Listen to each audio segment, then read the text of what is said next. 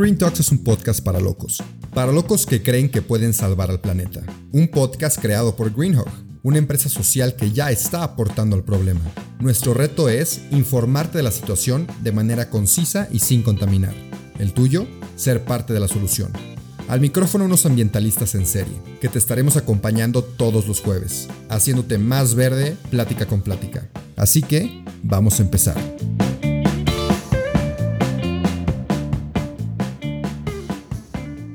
Bienvenidos al tercer episodio con Miguel, el cofundador de Greenhawk. En este episodio nos va a platicar un poquito de los ámbitos positivos, un poco más de, del COVID, que es un tema muy frecuente que platicamos demasiado, pero aquí le queremos dar otro enfoque. Así que bienvenido Miguel, estoy muy agradecido de que estés aquí conmigo y platícame qué es lo que traes en la mente. Gracias Rubén, muy agradecido aquí de que podemos estar haciendo esto. Y bueno, pues aquí hay varios temas diferentes a tocar. Y sí, como dices tú, ya es un tema muy trillado de todos los días. Creo que ya a estas alturas ya estamos un poco hartos todos. Pero bueno, ahí, también hay, más temas que no se tocan tanto. Y bueno, y hay que también siempre tratar de ver el lado bueno de todo esto. Nosotros aquí en Greenhawk sí creemos que después de todo esto viene un lado positivo, viene una mejora.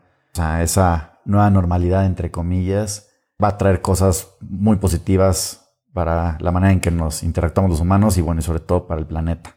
Entonces, pues veamos que siguen. De hecho, bueno, si ya lo, si lo han visto y si nos conocen, pueden ver que hace unas semanas, bueno, ya varios meses, sacamos una playera al principio cuando estábamos todos más asustados y no veíamos para dónde iba a parar esto. Tratamos de dar un mensaje con una playera que se llama Better Days Will Come. Este, tratando de dar un mensaje de que al final de esto tenemos que ver el lado positivo y al final pues vienen días buenos para todos y para todo. Perfecto, Miguel, qué padre. Sí, sí vi esa playera que tiene atrás las montañas y un sol. Pero te quería preguntar, ¿por qué creen que días mejores van a venir? ¿Qué, qué hace el COVID que la gente vaya a cambiar lo que ha hecho toda su vida? Son varios temas. Sobre todo vamos a enfocarnos un poco aquí en, en el giro que estamos nosotros, que es la industria textil.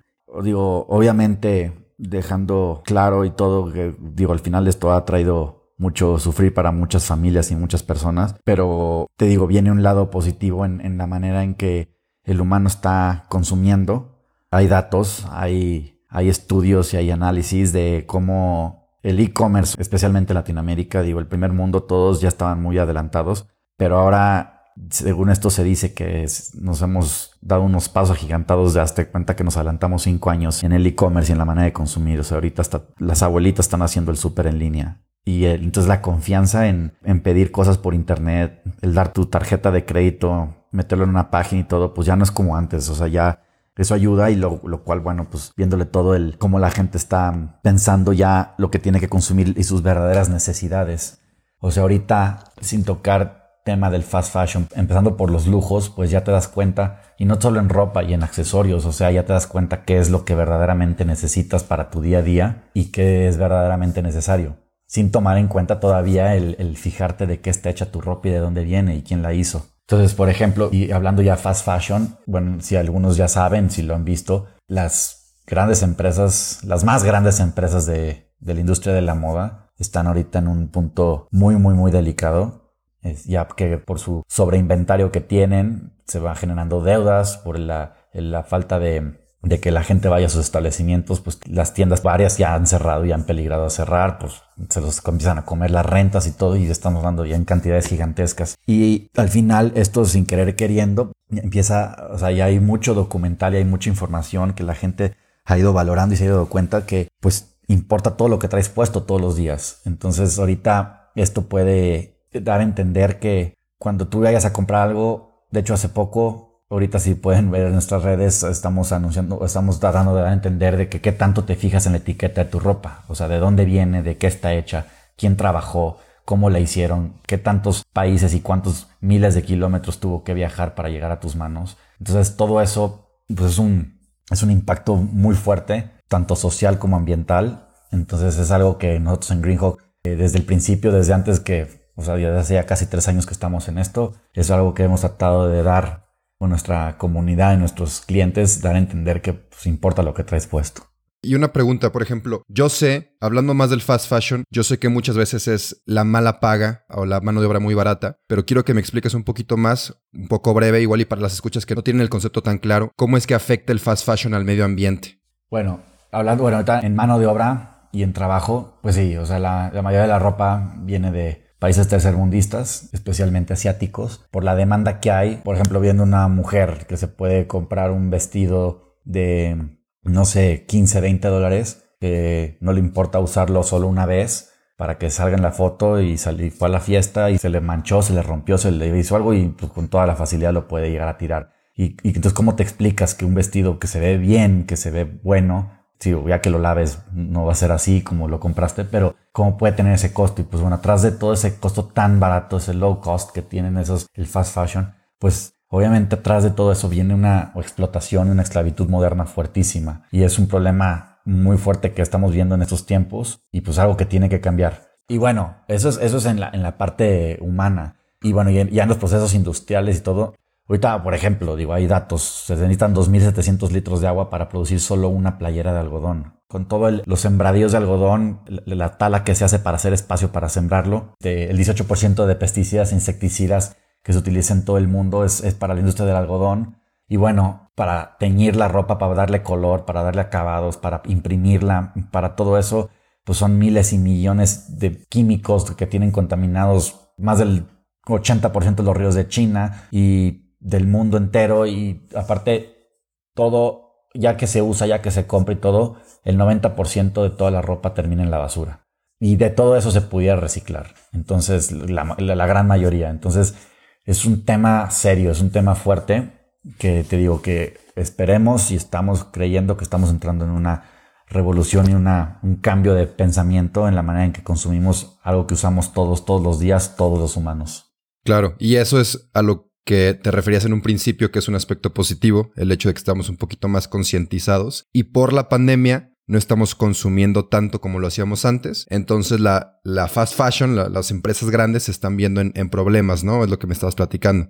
Así es. Y bueno, pues tampoco hay tanta necesidad ahorita de estar comprando ropa. Ahorita la gente prefiere, preferimos mantener nuestros empleos, nuestros trabajos y, y pues tener nuestras casas limpias y en paz que estar haciendo shopping de ropa. Claro, y está buenísimo que por fin nos estemos dando cuenta de todo ese consumismo que teníamos ya desde hace mucho tiempo. Pero también platicábamos hace rato que tú tuviste una experiencia donde te diste cuenta que también hay unos aspectos pues no tan ecológicos del COVID, ¿no? Entonces, no sé si me los puedas platicar aquí en confianza. Sí, claro.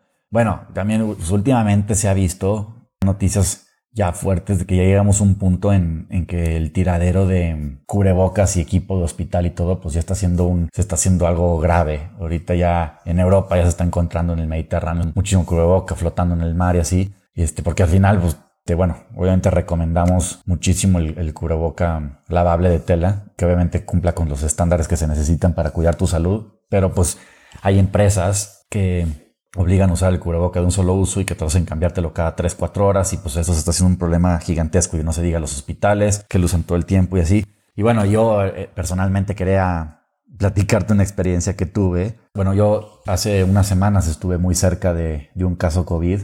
Yo tengo una recién nacida y nuestro mundo aquí, mi señor y yo, lo, lo tenemos muy cerrado. O sea, vemos a mi familia política y a mi familia directa nada más. Por X o Y razón, tuvimos un caso muy cercano de, de positivo de COVID y pues entre que sí que sí no, pues nos hicimos, nos quisimos hacer la prueba, mi esposa y yo, y vinieron, hay, hay empresas que lo hacen a domicilio, y bueno, dos cosas, no me vuelvo, o sea, me voy a cuidar aún más de lo que ya nos cuidamos, por dos razones. Una es que la prueba del cotonete que te meten por nariz, la verdad es un, es un sentimiento muy incómodo, se siente feo, yo sé que mucha gente ya se lo ha hecho y todo, pero sí está, está gacho y, y la pasamos mal. Y la otra que me impresionó muchísimo que aunque venía esta persona a hacernos la prueba a la misma casa, con las mismas personas que vivimos juntos, por políticas de ellos, de laboratorio y bueno, y por de salud y lo que sea, venía cubierta de pies a cabeza, bata, los zapatos cubiertos con material de hospital, doble guante de látex, doble cubreboca y careta. Me hizo la prueba a mí, se quitó todo, lo guardó en una bolsa de, de, residuo tóxico y se lo hizo y luego se lo hizo a mi esposa y el mismo. Se llenó una bolsa completa del tamaño de una bolsa negra de basura, nomás por dos pruebas de dos seres humanos de los millones y millones que nos hemos hecho pruebas. Entonces, con eso es una razón más para cuidarnos. Entonces, imagínense toda la cantidad de plásticos que se, están, que se está consumiendo con todo esto. Entonces, sí, sí hay un tema fuerte, hay un tema obviamente negativo, aunque estén aerolíneas, mm, medias aerolíneas detenidas, líneas de cruceros, el turismo, los restaurantes, el, transporte público, los coches, o sea, y las calles, bueno, ya se empiezan a llenar más, pero todo eso, obviamente, aunque ayude, sí hay, de todos modos, hay un tema negativo en todo esto. Claro. Y de hecho, eso lo platicábamos, lo platicaba con Jorge, que el simple hecho de estar aquí, seguimos generando y seguimos contaminando.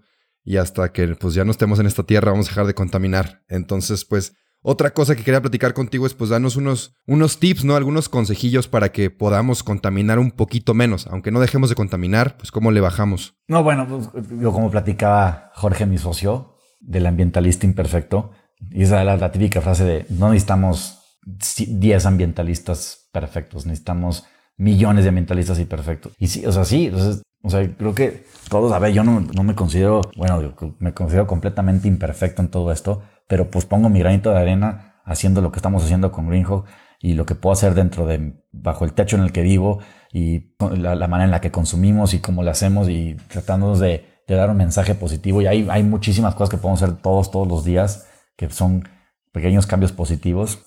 Y bueno, y, volviendo al tema, aquí, o sea, en este caso está el, pueden, pueden consumir Greenhawk y pueden comprar una prenda donde hacemos el menor daño posible negativo al medio, ambiente, donde además tiene la satisfacción que estamos plantando siete árboles por su artículo que están comprando. Y empresas como nosotros cada vez empiezan a ver más. También parte de esto que está saliendo positivo del COVID es que empiezan a haber empresas que se están formando nuevas o que están haciendo cambios radicales para poder hacer un cambio positivo. Y eso yo creo que es lo más importante de los problemas que tenemos, el hacer algo y el poder actuar. Y de hecho también platicábamos de que la gente está saliendo mucho más, ¿no? Está saliendo mucho más al cerro, al bosque, se está conectando mucho más con la naturaleza y eso te abre mucho más los ojos de lo que tenemos si no cuidamos. Así es. Y digo que ahorita todos valoramos muchísimo más. Así que el, éramos felices y no lo sabíamos.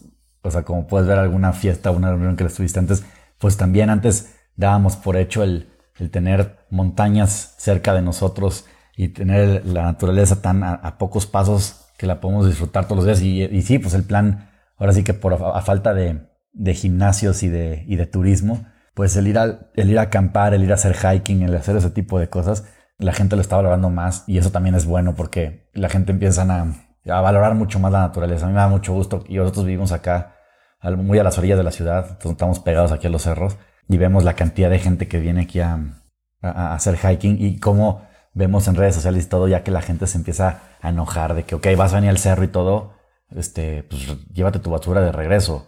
Lo que haga tu perro te lo llevas también. O sea, ya como, o sea, pero porque pues, es, es el lugar que estamos usando todos y qué bueno que la gente lo vea porque lo, lo pueden valorar más. Oye, entonces me gustaría recapitular un poquito los temas que hemos visto. Nos platicaste un poco de que sí hay un lado positivo del COVID, pero que tampoco hay que confiarnos porque de todo lo positivo también seguimos contaminando y hay que estar muy conscientes de eso para poder poner nuestro granito de arena como nos platicas. Pero también eh, estamos valorando mucho más lo que tenemos. Y te quería pedir ya igual y como un poco de conclusión, el cómo despertamos, cómo nos seguimos dando cuenta y cómo esto nos dure, porque muchas veces tenemos un ratito que nos animamos y hacemos cambios y decimos que, vamos a, a, cambiar cierta cosa, pero ¿cómo hacemos que nos dure esta emoción de responsabilizarnos, de hacer un cambio y de seguir contribuyendo al planeta? Mira, yo creo, ahora sí que mi mera opinión personal, así como al principio de muchos nos encerramos y seguimos encerrados y muchos no, siento que como el COVID y como el calentamiento global hay dos tipos de personas, quienes creemos y quienes no. Y va a haber un punto, o sea, hay cosas que tanto por ley se te va a obligar a hacer, hasta por presión social te vas a ver obligado a hacerlo. No sé, o sea, algún cambio en tu, en tu vida a favor del medio ambiente, pues ya, o sea, vas a, estar obligado a hacerlo. Si no lo haces, te vas a ver mal, ¿sabes? Entonces, o sea, como que va a haber un momento en que o, nos subimos al tren desde antes de, de los cambios fuertes que vienen en la manera en que vamos a consumir e interactuar o, te vas a ver, o va a ser más difícil para esa persona que lo van a tener que hacer a fuerza porque no te van a dejar de otros. Va a haber un momento en que yo que los gobiernos y la sociedad van a estar encima de eso y pues la vas a, la vas a pasar mal si no tratas de llevar esos cambios desde el principio. Claro. Entonces, pues ya aquí nada más queda la invitación a que seas de los que sí se quieren subir al tren, porque necesitamos muchos más de esos. Y si no, los cambios fuertes sí se van a venir. Ya es, es un hecho comprobado por la ciencia, entonces esperemos que seamos más los que queremos cambiar este mundo y, dejar este planeta mejor que como lo recibimos. Pues muchas gracias Miguel por estar aquí conmigo, muchas gracias por compartirnos tu opinión, por compartirnos tu sabiduría y pues nos vemos en el siguiente episodio de este podcast de Green Talks. Antes de irte Miguel, compárteme tus redes sociales donde te podemos encontrar, preguntar o quejarnos de cualquier cosa que hayas dicho. Mira, eh, bueno, todas las redes sociales de Greenhawk es arroba greenhawk7. Tenemos en Facebook, en Instagram, en YouTube. Nuestra página es www.greenhawk.com. Bueno, nos pueden mandar también, les puedo dar mi correo personal de, Greenhawk para cualquier cosa que quieran platicar. Es miguel.ruiz.greenhawk.com. Y bueno, Rubén, antes de, de dejar esto, hay dos, dos cosas, este, bueno, dos, dos frases que vi, textos que me gustaría compartirlas con todos ustedes. Y bueno, en un texto una vez vi que decía, y tiene toda la razón, que el COVID y el calentamiento global fue y es provocado por el ser humano. Entonces aquí una vez más hay que darnos cuenta de la conexión y la fragilidad y lo importante que es estar conscientes que pues, tenemos un planeta y somos todos parte del mismo y tenemos que estar todos en el mismo canal. Y había otra también, ahorita hay muy buena, muy fuerte, que dice que la salud de nuestro cuerpo ahora más que nunca depende de la salud del planeta. Eso fue todo por hoy, pero no te apures, estaremos de vuelta el próximo jueves en todas las plataformas. Si te gustó, te informó o te caímos bien, comparte este episodio. El planeta y quien lo escuche te lo van a agradecer. Nos vemos la próxima semana.